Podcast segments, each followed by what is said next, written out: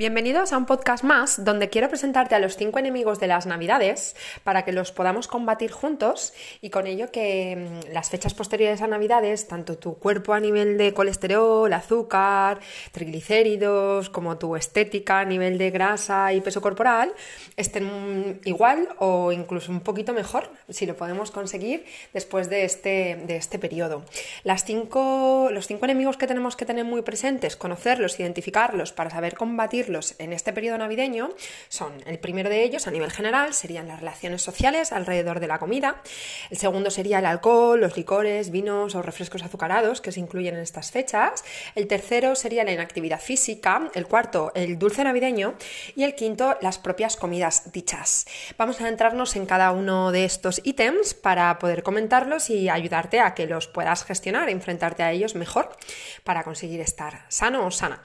El primero serían las relaciones sociales gastronómicas y si bien este año es un poco diferente, es cierto que tenemos mucho más tiempo libre a nivel general y eso hace que nos relacionemos con amigos, familiares, compañeros y que podamos excedernos no solamente los días puntuales. El primer consejo que quiero darte es que procures tener en cuenta que estas salidas sociales alrededor de la alimentación puedes eh, pasarlas a otro plano, es decir, no hace falta quedar a almorzar, a comer, a merendar o a cenar.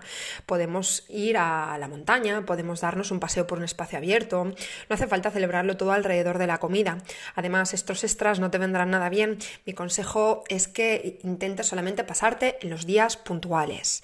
Además, este año, por como cae la Nochebuena en la Navidad y la Nochevieja y el Año Nuevo, jueves, viernes de las semanas próximas, empalmamos con el fin de semana, por lo que deberías de intentar que tu fin de semana no fuera un fin de semana habitual o convencional en el cual te pasas comiendo, sino que fuera un fin de semana, como que trataras el fin de semana nutricionalmente como si fueran días entre semana, porque si no, es jueves de excesos, viernes, sábado y domingo, son cuatro días contra tres.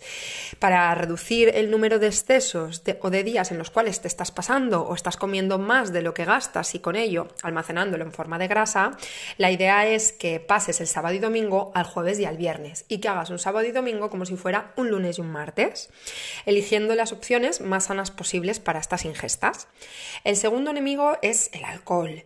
Em, ¿Qué sucede con él? Normalmente eh, no solemos beber entre semana y en las navidades es muy típico los licores, los vinos, el champán, el cava y cualquier tipo de, de bebida alcohólica que lo que hace es, por una parte, desinhibirnos, es decir, hace que estemos contentillos, que estemos un poquito así chispaos, eso hace que no tengamos conciencia de cuánto estamos comiendo y que comamos más. Aparte, el alcohol deshidrata, sí, lo hace. Es como aquella fábula de era un náufrago por el mar y contra más bebía agua del mar, más sed tenía. Lo mismo sucede con el alcohol, contra más bebes, más sed tienes. Y esto hace que bebas más cantidad y que no controles tanto las kilocalorías que te estás metiendo con esto. Recuerda que después de la grasa, el alcohol es aquella sustancia que más kilocalorías nos aporta por gramo. Cada gramo de alcohol tiene 7 kilocalorías, nada despreciables.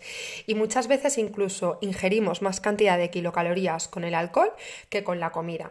Contrólalo, intenta reducir su dosis, intenta contabilizar cuántas cervezas, cuántas copas de vino o cuántos licores o cuántos champán o cuántas cuánto de cada cosa te estás bebiendo e intenta reducirlo al máximo posible. En el alcohol, cuanto menos, mejor.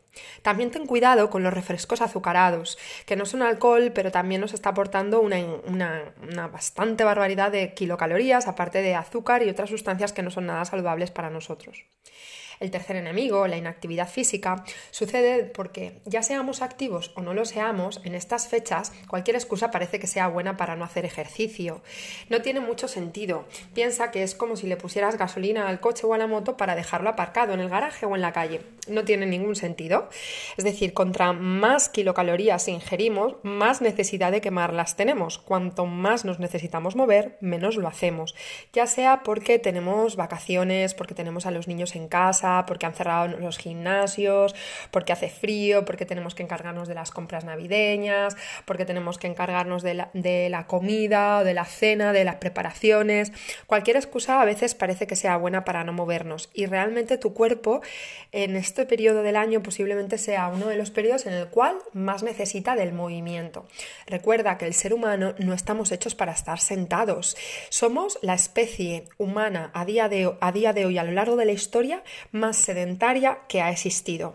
Rompe con esto y muévete todo lo que puedas y más. Ves andando a los sitios, coge la bicicleta, sigue entrenando, sube y baja escaleras. Cualquier forma de movimiento será buena para quemar kilocalorías, para mantener tu cuerpo en un estado lo más saludable posible.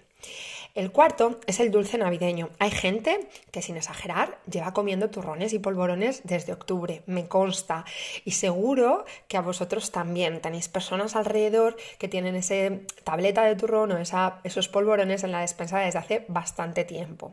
El dulce navideño, la verdad es que el pobre es muy poco sano. Está muy bueno, lo sé. Recordar que antes que nutricionista soy ser humano, pero tiene muchas grasas saturadas, muchas grasas trans, hidrogenadas mucho azúcar, muchas harinas refinadas, mucha química, mucho potingue para que sepa cómo, cómo, sabe, cómo no va a estar bueno.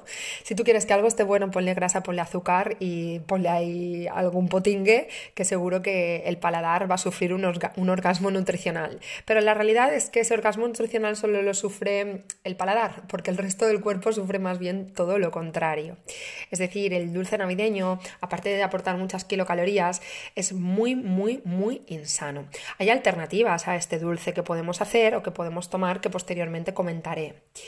El quinto enemigo son las propias comidas, que este, afortunadamente, porque podemos comer, y eso es una fortuna que a veces no valoramos en esta parte del mundo donde vivimos, eh, las propias comidas es el enemigo de cualquier persona a nivel general. Te voy a dar una serie de trucos, tips, consejos que no están escritos en ningún sitio, pero que te pueden venir muy bien aplicarlos para de esa forma salir airoso o airosa de las, de las navidades.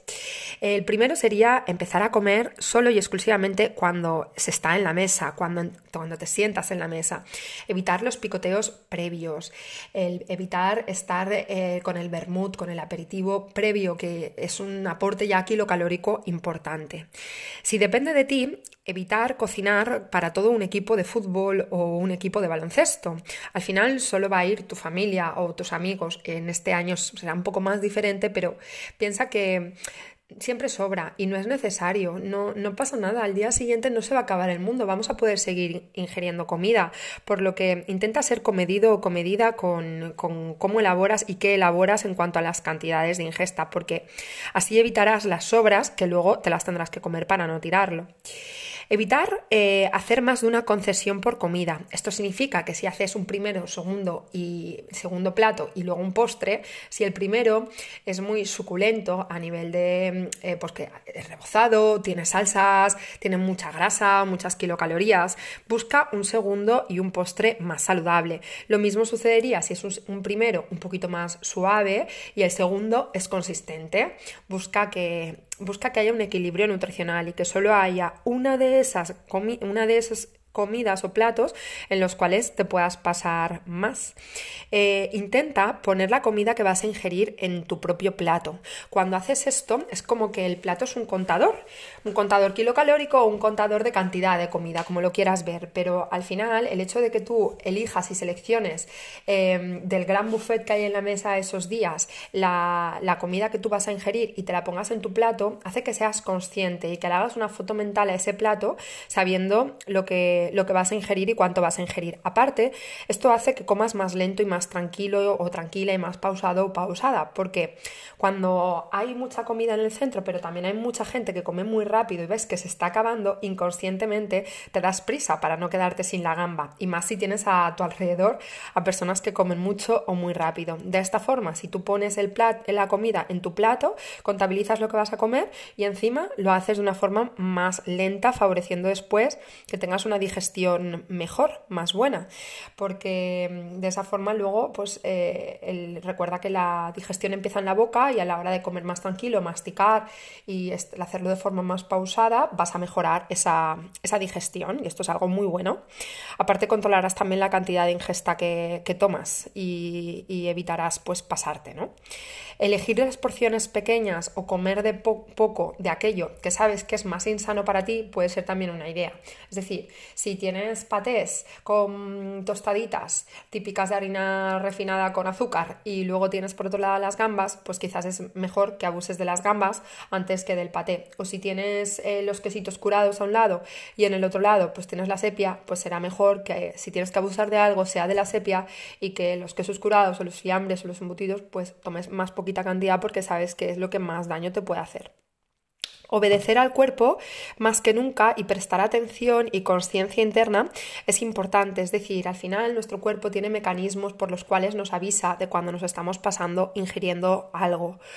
Entonces, hacerle caso puede ser algo muy, muy útil para, para, mm, de esa forma, pues impedir que el exceso kilocalórico de grasas, de azúcar, vaya a hacernos daño. Porque recuerda que cuando coges 2, 3, 4 kilos post navidades, no solo has cogido 2, 3, 4 kilos. Eso indica que ha habido un exceso de trabajo interno orgánico en esas fechas y que le has hecho a tu corazón, a tu riñón, a tu pulmón, a tu hígado, a tu vesícula biliar, a tu páncreas trabajar muchísimo más de lo que está acostumbrado. Y eso es una forma de maltrato y hay que verlo así. Antes yo pensaba, jope, no digas que eso es maltratar al cuerpo porque queda muy duro, pero es que es una realidad, al final es lo que hacemos, no tenemos, no, no, no, creo que no hay que disfrazar las cosas. Eh, está guay disfrutar de las navidades, está guay disfrutar de los momentos libres a nivel nutricional, es una fuente de placer ineludible, ineludible estamos de acuerdo, pero los excesos que se cometen no son necesarios y a veces se hacen verdaderas burradas con el cuerpo. Entonces, cuando tu cuerpo tengas una distensión abdominal o el botón te lo tengas que desabrochar o tengas la comida en la garganta o, digas o escuches a alguien decir la frase de no puedo más, al de caso porque si dices eso es que en los platos en dos o tres platos anteriores ya no podías más. Deja de comer, no pasa nada, el día siguiente podrás seguir haciéndolo. Intentar evitar comer de lo que no nos gusta no, no merece la pena. Si no nos gusta, pues no hace falta ni que lo probemos. Es un extra que nos estamos metiendo que encima no estamos disfrutando. Intentar eh, llegar a las comidas o cenas sin mucha, sin mucha hambre, intentando pues tomar un aperitivo saludable antes, como una fruta, como yogur, algo de hortaliza, un puñadito de frutos secos, es decir, llegar saciado, porque si no después, cuando te presentas en la mesa con ese buffet libre y con ese menú, es muy difícil que tú puedas eh, decirle a tu cerebro, no, voy a comer esto y esto y esto. Si tienes hambre, tu cerebro no entiende de nada. Busca saciarse y saciarse rápido. Es como cuando vas a hacer la compra con hambre. Entonces, entonces procura llegar saciado a estas grandes ingestas. Hidratarte eh, suficiente, beber agua, infusiones, cola de caballo, diente de león, alcachofera, manzanilla, digestive, salvia, poliomenta, tomillo, infusión saciante, mezcla de tés. Hay una barbaridad de oferta ahora a nivel de, de hierbas que podemos recurrir y son de gran ayuda para facilitar el correcto funcionamiento de nuestro tubo y tracto digestivo. Aparte, el estar hidratado hace que la sensación de saciedad sea mayor y te evitará que comas más. Em, también es importante intentar en la medida de lo posible, y esto sí que es muy importante que intentes hacerlo, eh, incorporar un, plato un primer plato, si puede ser, vegetal a estas, a estas ingestas. A veces se nos olvida, se nos olvida que, vivimos en la cuenca mediterránea y que tenemos la afortunada dieta mediterránea y mm, deshonra muchas veces las cenas y las comidas festivas navideñas, deshonra esa dieta mediterránea porque no hay un plato de verdura en muchas casas. Tenemos que intentar que haya un primero vegetal, con sopa, caldos, cremas, purés, ensaladas especiales, que no hacen falta que sea la típica ensalada que harías un día cualquiera, sino puede ser con mozzarella, tomatito valenciano, pepino, un poquito de vinagre de Módena, con un poquito de aceite de oliva, eh, una menestra de verduras, o unas verduras asadas, unas alcachofas asadas, que eso es un deleite máximo, un pimiento rojo asado, una berenjena. Eh, unos champiñones salteados con perejil. Hay muchas opciones posibles para incluir verdura en nuestra alimentación y deberíamos de intentar empezar todas las comidas navideñas por un primer plato de, verdura. De esta forma conseguimos aumentar eh, la fibra, nuestra saciedad, que la digestión luego sea mejor, que engorde menos lo que comemos, etc, etc, etc. Para aumentar la fibra también sería una buena idea pues sustituir eh, los patés o los quesos untables, las mermeladas o el foie, que son bastante insanos y muy kilocalóricos, por otro tipo de, de cremas, ¿no? Como podría ser pues un hummus o un guacamole o una olivada o una escalivada en un table que está muy bueno y también es una opción para, para untar esos tostaditas que deberían de ser también integrales para aumentar la fibra y podría ser una muy buena idea para estar más saciados y estar más sanos en general. Intentar elegir eh, postres lo más saludable posible, aunque aquí dependerá de, por ejemplo, si tú eres una persona que te flipa el dulce y te gusta muchísimo, eh, pues puedes eh, reservarte para él, ¿no? Pues por ejemplo, puedes hacer un primero, un picoteo, un primero, un segundo, un poquito más liviano, escoger en la medida de lo posible aquello que te vaya eh, a, provocar menos ingesta kilocalórica en tu cuerpo y más saludable y reservarte para el dulce. Y entonces ahí ya pues un trocito de turrón, un polvorón, un mazapán, ahí sí que se te puede ir un poquito más de mano, ¿no? Pero si eres una persona que disfruta tanto del alcohol como que tiene muchas relaciones sociales, que está saliendo mucho a comer, que mm, no está moviéndose nada, que el dulce navideño le encanta y la comida le encanta, son muchos enemigos. Entonces tendrás que equilibrar e intentar elegir un postre lo más sano posible. Se puede, se puede conseguir. Se pueden hacer unas brochetas de fruta con crema de yogur o una compota o macedonia de fruta casera, incluso una mermelada casera de higo o mm, incluso añadir algún dátil, una fondue de chocolate negro con fruta. También se puede hacer, por ejemplo, una calabaza asada con un poquito de canela y nueces, o un bizcocho casero sin azúcar. Son algunas ideas de alternativas a estos dulces que, como hemos hablado al inicio del podcast, no son muy buenos para nosotros evitar, en el caso de que sí que vayamos a recurrir a este tipo de dulces, evitar las sobremesas de ellos, porque muchas veces empezamos a recogemos toda la mesa, sacamos los dulces, empezamos a comer, eh, empezamos a hablar, seguimos comiendo, seguimos hablando, seguimos comiendo, seguimos hablando, y así se nos puede dar las 6, las 7, las 8, las 9, las 10. Em, ¿Qué pasa? Que si nosotros nos gusta mucho algo y lo tenemos delante, quizás podamos parar de comer porque estemos llenos, ¿no? Y después de comernos media tableta de turrón podemos decir, uff, ya no puedo más. Pero a los 10, 20 minutos, cuando ya se ha pasado esa sensación de, uff, ya no puedo más, y lo tienes delante, es muy difícil tener autocontrol para decir, no, no voy a coger. Entonces, eh, puedes poner una alarma, puedes sacar las dulces navideños a la mesa, mirar el reloj, dentro de 15 minutos quito los dulces y te los llevas de nuevo a, a la cocina. Posiblemente hayan miembros de tu familia que te quieran asesinar en ese momento, no pasa nada, ellos te quieren igualmente y encima si te dicen algo, diles que lo haces por su bienestar y por su salud. Es importante. ¿Por qué? Porque Em, simplemente por el hecho de no levantarse hay gente que no va a comer de nuevo. Y si alguien quiere seguir comiendo, que se levante, que vaya a la cocina, que lo coge y que lo coma. Pero ya no lo tienes delante. Quien evita la tentación, pues evita el deseo, ¿no? Y, es una buena herramienta para, para, no comerte pues todos los turrones, polvorones, lince, Ferrero Rocher, de roja y todo lo que haya por medio. Eh, una buena forma, que ahora vas a pensar que esto es un método de tortura que he ideado para fastidiar, pero no es así, ¿vale? Es pesarte antes y después, antes de la Nochebuena, esa misma mañana, y después del día de Navidad, es decir, pesarte el 24 por la mañana y pesarte el 26 por la mañana. De esa forma puedes ver un poco eh, si has realizado una catástrofe navideña o no la has realizado y puedes de, esa forma tomar decisiones respecto a cómo tienes que cuidarte, cómo tienes que tirar de freno de mano y controlar mejor la alimentación en los días posteriores para prepararte para Nochevieja y para Año Nuevo. Y lo mismo con Nochevieja y Año Nuevo posterior a ello empezar de esa forma pues un poquito mejor el año a la hora de, cuidarte y regularte en base a, vale, tanto la he liado, tanto tengo que compensar, ahora tengo que tomar este tipo de decisiones nutricionales para poder volver a, a mi estado de forma previo a las navidades y a mi estado de salud previo a las navidades. Dicho esto, espero que todo, todo lo que te he comentado eh, puedas aplicar, con que apliques alguna de, las cositas comentadas, yo ya estaré contenta de haber invertido mi tiempo en este, en este podcast para haberte ayudado. Y dicho esto, desearte unas navidades lo más, eh, lo más felices posibles, pero también lo más saludable.